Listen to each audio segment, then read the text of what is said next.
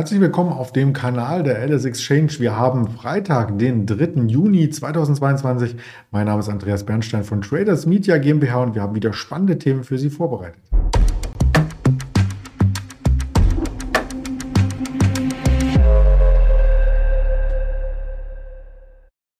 Ja, und dann sind wir auch schon mittendrin in der Präsentation, die ich hinzunehme. Zwei Unternehmen möchten wir im Detail besprechen und selbstverständlich auch den DAX.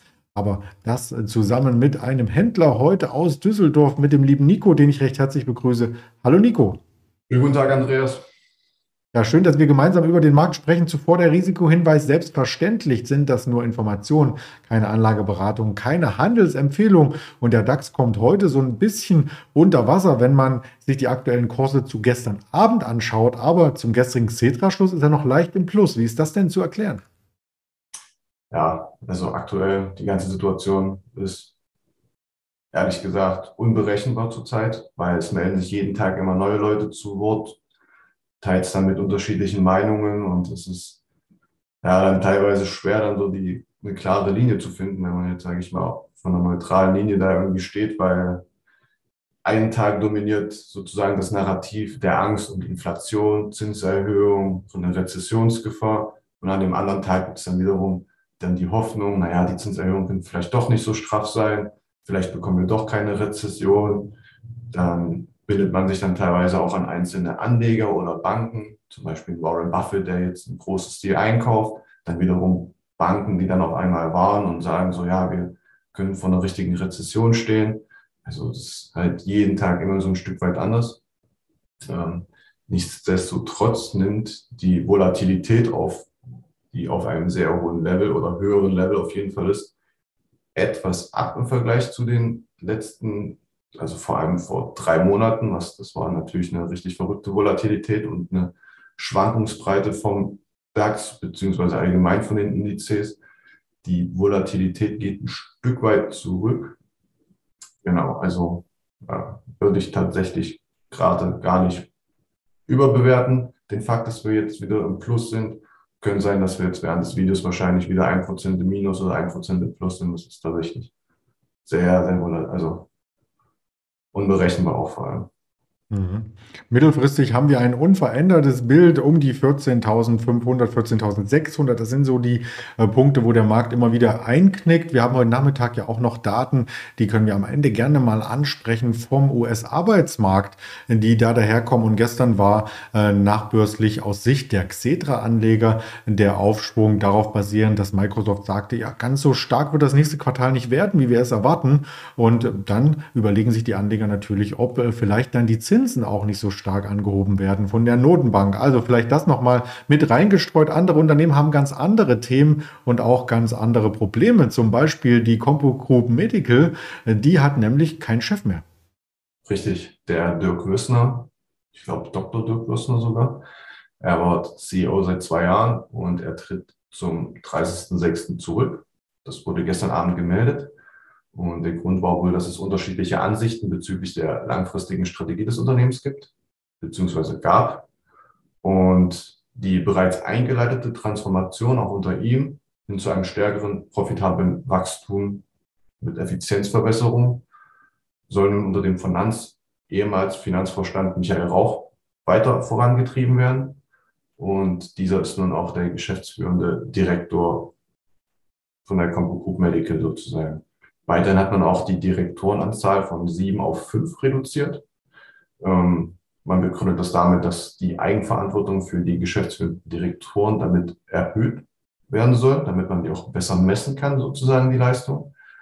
Und genau, zu Beginn mit der Xetra-Eröffnung notierte die Aktie bis zu neun Prozent tiefer. Ist auf jeden Fall erstmal richtig unter Druck gekommen, hat jetzt aber in den letzten zweieinhalb Stunden den Großteil der Verluste wieder aufgeholt notiert immer noch leichte Minus mit anderthalb Prozent. Genau, aber auf jeden Fall wurde der erste Schock, ich weiß nicht, ob das so ein Schock war, erstmal wieder sozusagen aufgeholt. Hm, das sehen wir hier im mittelfristigen Chartbild auch. Vielleicht bildet sich da ja auch ein Boden um die 50-Euro-Marke.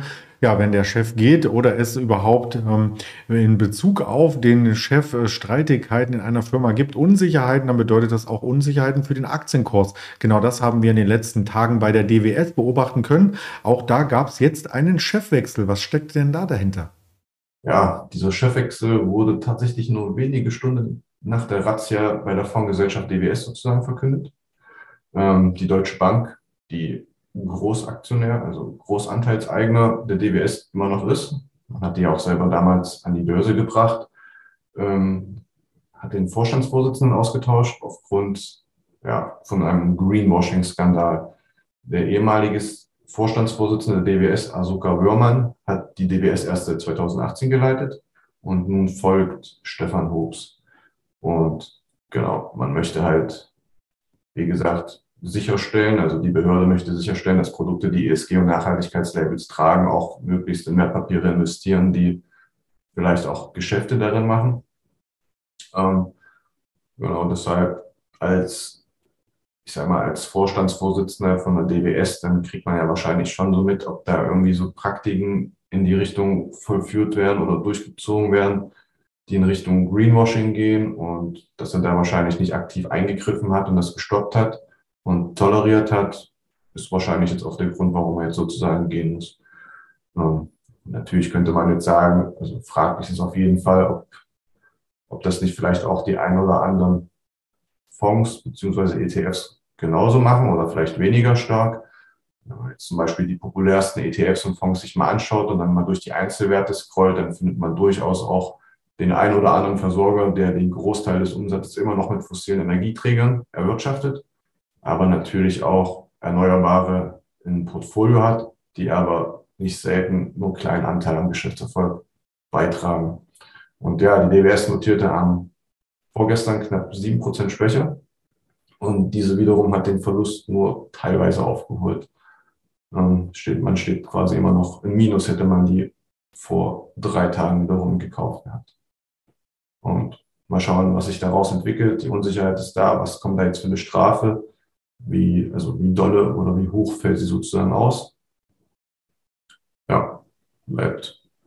Kann ich, kann man jetzt gerade noch nicht abschätzen. Deshalb. Könnte also auch die nächsten Wochen noch die Anleger in Atem halten. Diese Story, ja, wahrscheinlich auch die nächsten Termine können die Anleger in Atem halten, denn wir haben heute Nachmittag noch den Blick auf den US-Arbeitsmarkt vorliegen. Jetzt aktuell kamen bereits die Daten aus der Eurozone zum Global PMI raus. Der Einkaufsmanager-Index für Dienstleistungen ist veröffentlicht worden und ist nicht ganz so stark äh, gewesen wie die Prognose, also leicht fallend, aber etwas stärker waren dafür die Exporte und Importe in Deutschland am Morgen, 8 Uhr kamen die Daten, 14.30 Uhr ist dann die wichtigste Zahl, eben die Arbeitslosenquote mit der Erwerbsbeteiligungsquote und den durchschnittlichen Stundenlöhnen aus den USA. Da gibt es dann auch nochmal Volatilität, oder? Ja, definitiv.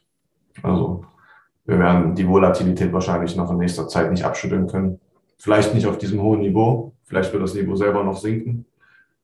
Aber ich würde mich jetzt nicht darauf einstellen, dass der Markt jetzt wieder in eine Richtung, entweder welche Richtung auch immer, jetzt ohne größere Volatilität sozusagen läuft.